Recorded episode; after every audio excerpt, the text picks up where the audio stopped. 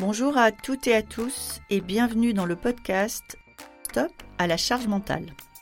Le podcast qui décode le stress et ses sources dans l'entreprise.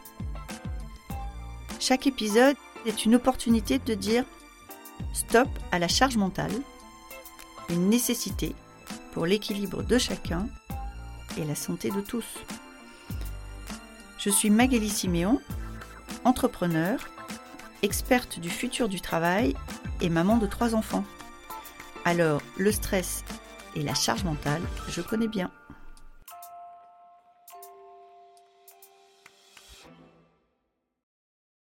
Si vous avez envie de savoir comment on recrute 60 000 personnes par an, si vous avez envie de savoir comment on met en place des actions concrètes pour améliorer la rétention dans l'entreprise, si vous voulez en savoir un peu plus sur la gestion du stress en Europe et dans les cultures anglo-saxonnes, alors cet épisode est fait pour vous.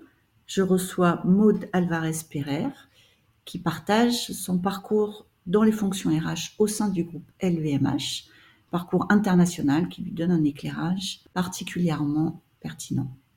Bonne écoute. Bonjour Maude, bienvenue. Bonjour Magali, merci de me recevoir.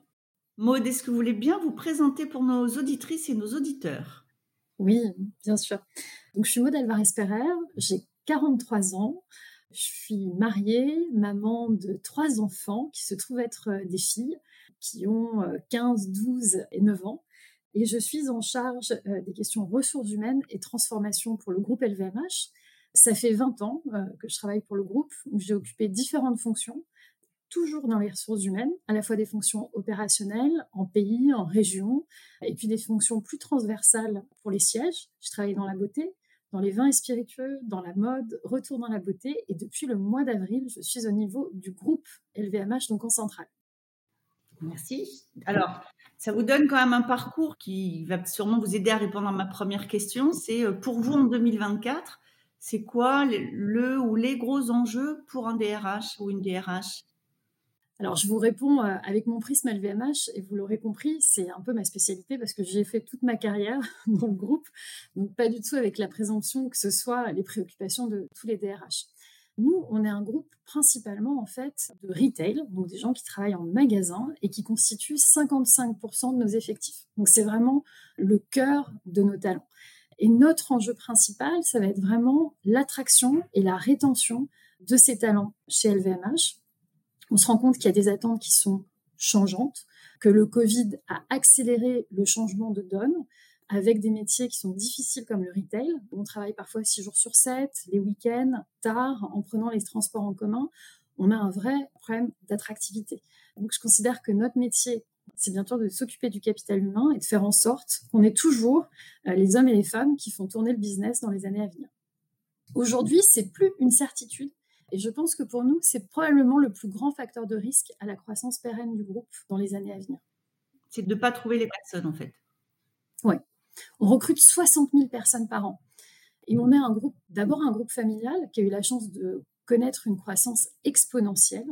Mais voilà, on se retrouve 20 euh, ans après à gérer des effectifs énormes. On a 213 000 personnes dans le groupe et on apprend un petit peu euh, en marchant avec des chiffres en termes de recrutement, de besoins de croissance de business qui sont conséquents et qui demandent donc à la fonction ressources humaines bah, de se transformer. Et donc, on est un métier vraiment en transformation profonde euh, pour le moment. Je parlerai de transformation au niveau de la communauté, se positionner par rapport au business. Est-ce qu'on est euh, dans l'influence? Est-ce qu'on lead? Qui est le, premier point en termes probablement de compétences. Être sûr qu'on développe qu'on retienne nos talents, ça fait partie de notre métier, et aussi comment on le transmet et qu'on transmet cette passion euh, aux managers. Et puis le dernier, c'est faire en sorte que tout le système soit vraiment cohérent, qu'on ait vraiment ces incentives, à la fois pour les gens rester dans le groupe, il faut que ce soit la stratégie la plus euh, rationnelle, euh, plutôt que de partir ailleurs pour attraper une augmentation de salaire et puis revenir après. Il faut qu'on arrive à bien les développer en interne et qu'on donne vraiment des récompenses aux managers qui font ça et qui passent du temps à développer les talents. C'est un gros changement parce que comme beaucoup d'entreprises, on était plutôt focalisé sur le chiffre. On a d'ailleurs plutôt des bons résultats. D'accord. Donc ça veut dire que là, vous allez continuer à être focalisé sur le chiffre, j'imagine, mais en ajoutant une dimension qui est finalement au niveau d'un manager, la capacité à animer son équipe et à être incentivé sur son turnover, en fait. son turnover, et puis j'avais presque envie de mettre aussi sa capacité à les faire grandir, à les développer. Aujourd'hui, dans le groupe, on a une chance extraordinaire. On a six secteurs d'activité. On peut à peu près offrir toutes les évolutions de carrière possibles à nos collaborateurs. Alors, on fait beaucoup d'évolutions de carrière. L'année dernière, on a eu 17 000 promotions. Après, quand on creuse dans les chiffres, on se rend compte que 90% de ces promotions se passent dans la même maison, donc dans le même univers. Donc je me dis, si on arrive à commencer à croiser entre les maisons et les secteurs d'activité, on peut vraiment créer quelque chose qui est, un, à la fois unique sur le marché, donc vraiment un vrai avantage compétitif, et puis en plus avoir des gens qui connaissent vraiment bien le groupe, donc en termes de performance long terme, je pense que ça améliorera nos chiffres aussi. Et est-ce que vous avez déjà un ou deux exemples d'actions concrètes que vous avez menées dans ce sens-là et où vous avez des débuts de retour encourageants? Alors oui. Déjà, ça fait plusieurs années qu'on se focalise sur ces mouvements intermaisons, sur vraiment le top 500 du groupe. Et on se rend compte que quand c'est le groupe qui activement plane ses carrières, ouvre, donne de la perspective sur ce qui se passe dans d'autres métiers, au niveau de ce top 500, on n'est plus à 90% de moves dans la même maison, mais seulement à 60%. Les autres se font dans le groupe 40% changent de maison ou de secteur d'activité. Cool. Ok.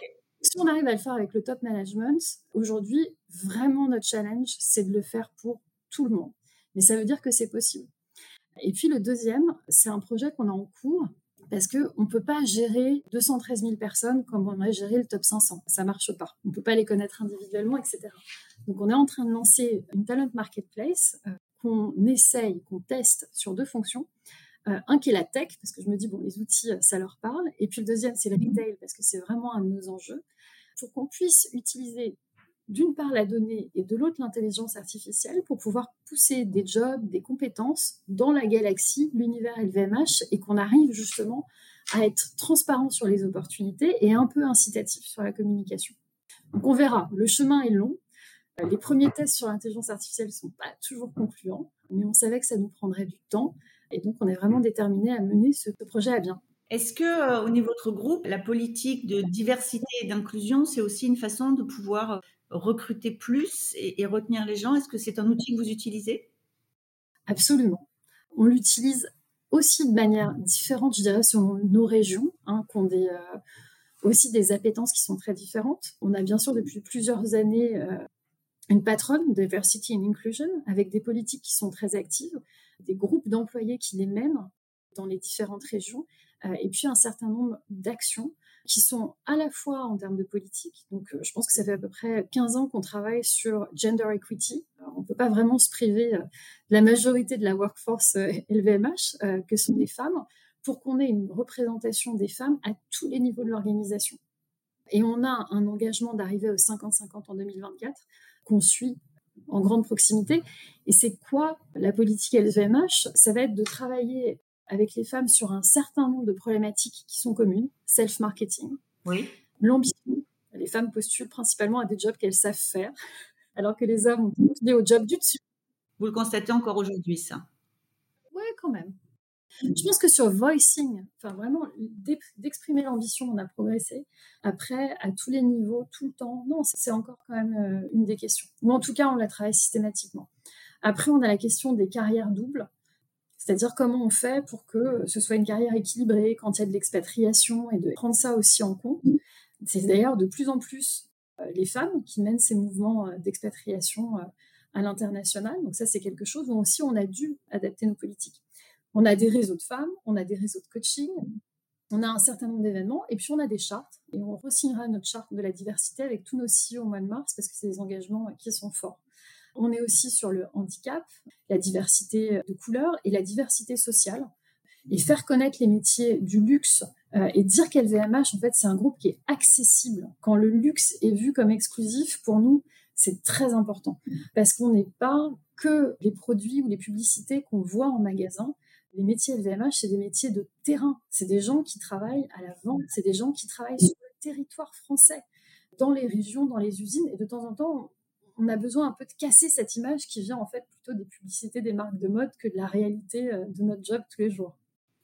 Et justement, alors ce sont des gens de terrain et entre autres, vous avez beaucoup de personnes qui sont en contact avec le public. Alors aujourd'hui, les services publics se plaignent de la relation publique. Euh, quand je vais dans une boutique LVMH, c'est pas tout à fait le service public, mais est-ce que dans le retail et donc sur le terrain, ça devient plus compliqué la relation client? Est-ce que c'est générateur de plus de stress qu'avant?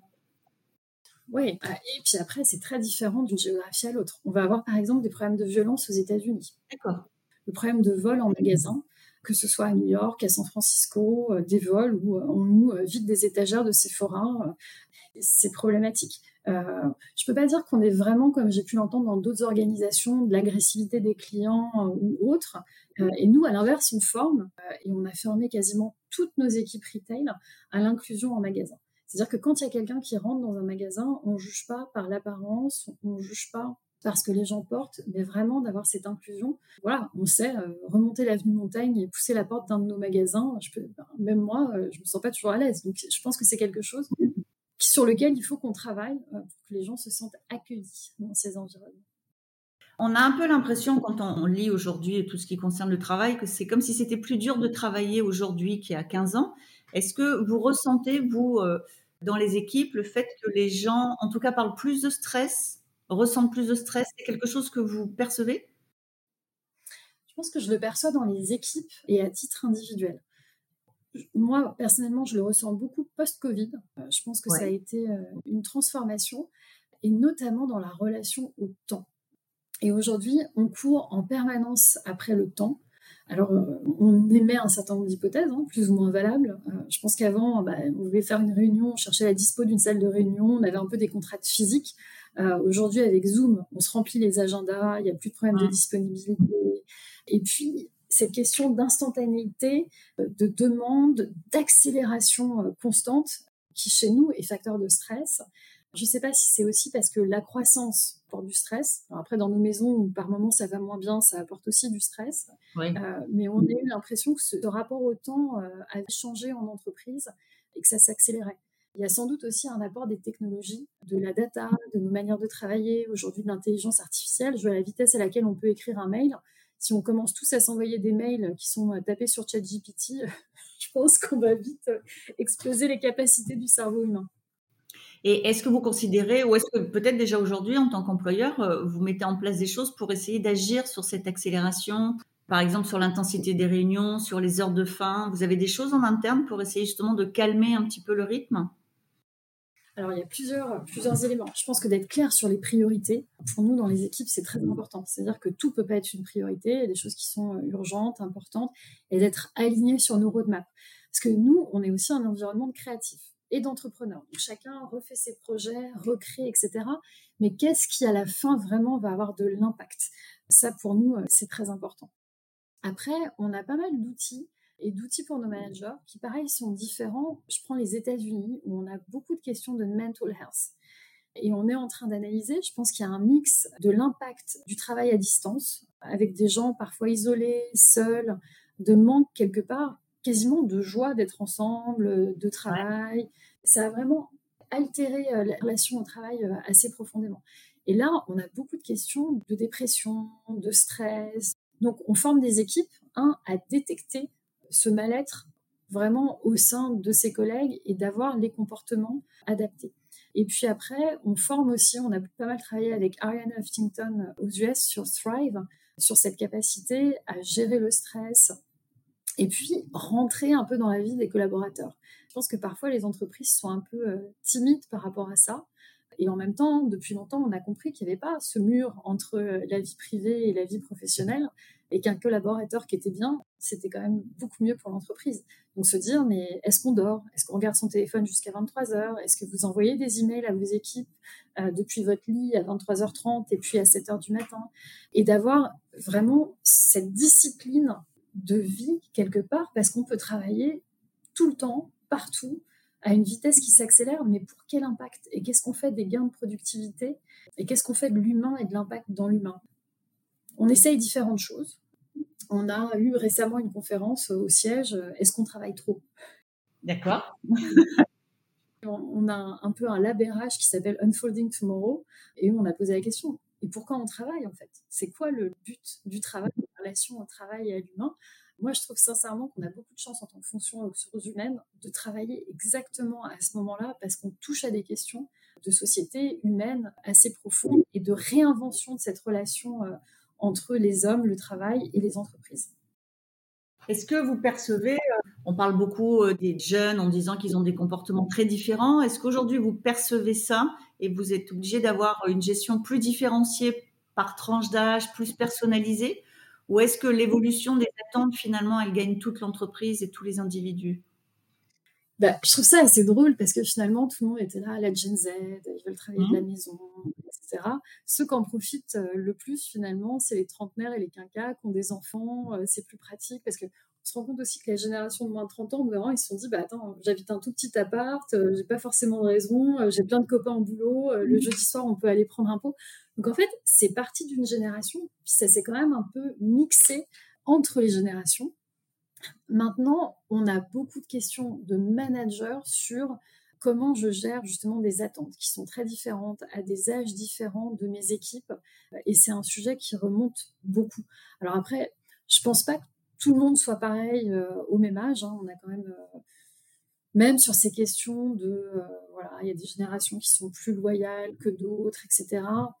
Oui et non. On n'a pas de turnover qui soit vraiment euh, différencié par âge euh, chez LVMH. Par contre, on sent un besoin d'adapter nos offres quelque part aux clients. Et on sait très bien le faire en magasin. Euh, on ne vend pas le même sac à main à tout le monde. Je pense qu'en ressources humaines, on doit absolument apprendre à le faire aussi. Et il y a des moments où on va vouloir aller plus vite, il y a des moments où on va vouloir ralentir. Et cette question de ralentir dans les carrières, avoir des moments de respiration, c'est aussi essentiel. Il y a des questions de rémunération, il y a des questions de, d'aspiration. Je dirais que la seule chose que vraiment je perçois, c'est parfois un changement un peu dans les drivers générationnels. Et c'est là où de temps en temps, je pense que on se comprend pas toujours. C'est un peu caricatural, mais une génération qui était très euh, quelque part statutaire, fallait avoir un bureau, son CDI, un grand groupe, euh, ça voilà, c'était, euh, un peu le graal. Et puis la sécurité qui était quand même bien. Mmh. Et on a une génération qui veut apprendre et qui veut contribuer au monde.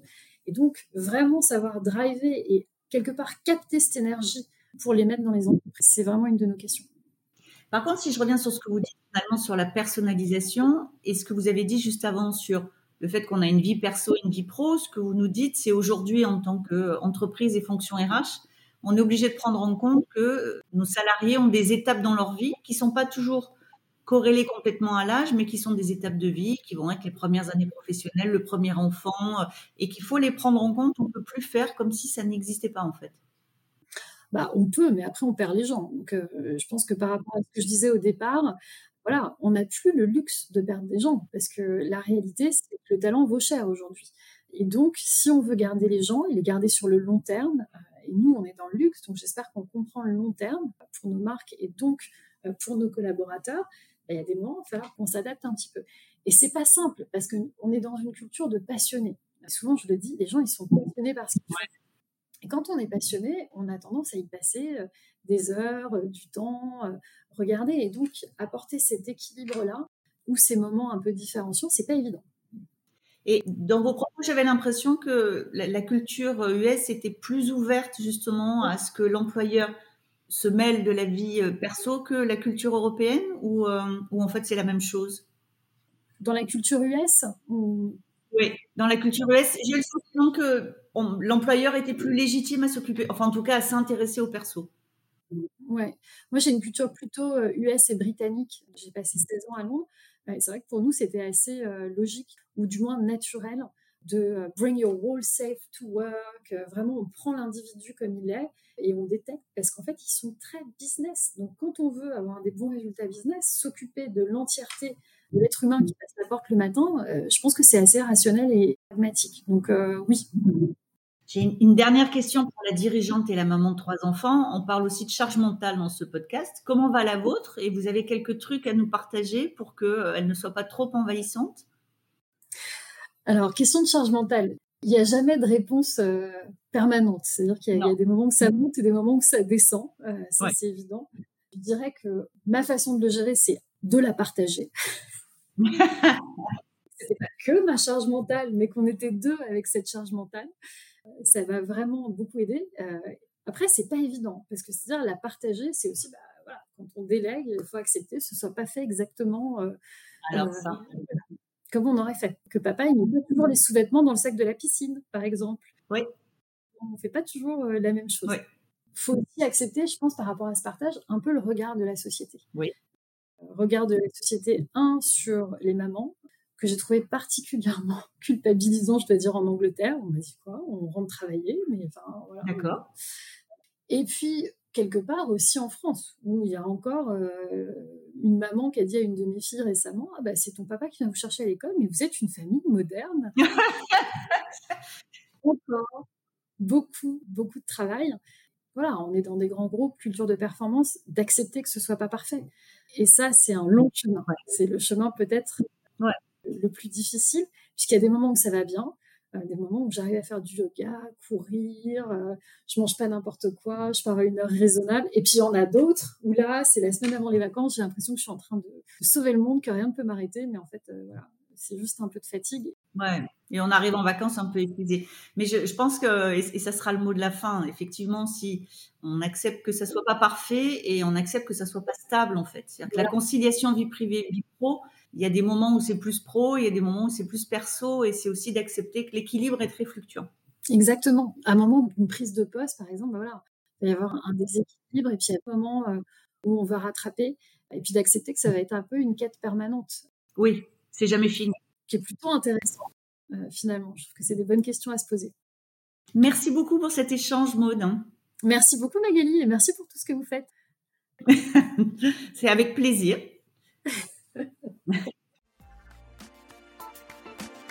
Merci beaucoup d'avoir été avec nous aujourd'hui. Cet épisode vous a plu? N'hésitez pas à me laisser une note. Envie d'en savoir plus? Abonnez-vous directement depuis votre appli de podcast préféré. Et si vous souhaitez me confier votre histoire sur le stress en entreprise, contactez-moi via notre site Lily facilite la vie. Le lien est dans la description. Je vous donne rendez-vous la semaine prochaine pour un nouvel épisode de Stop à la charge mentale. Merci et à bientôt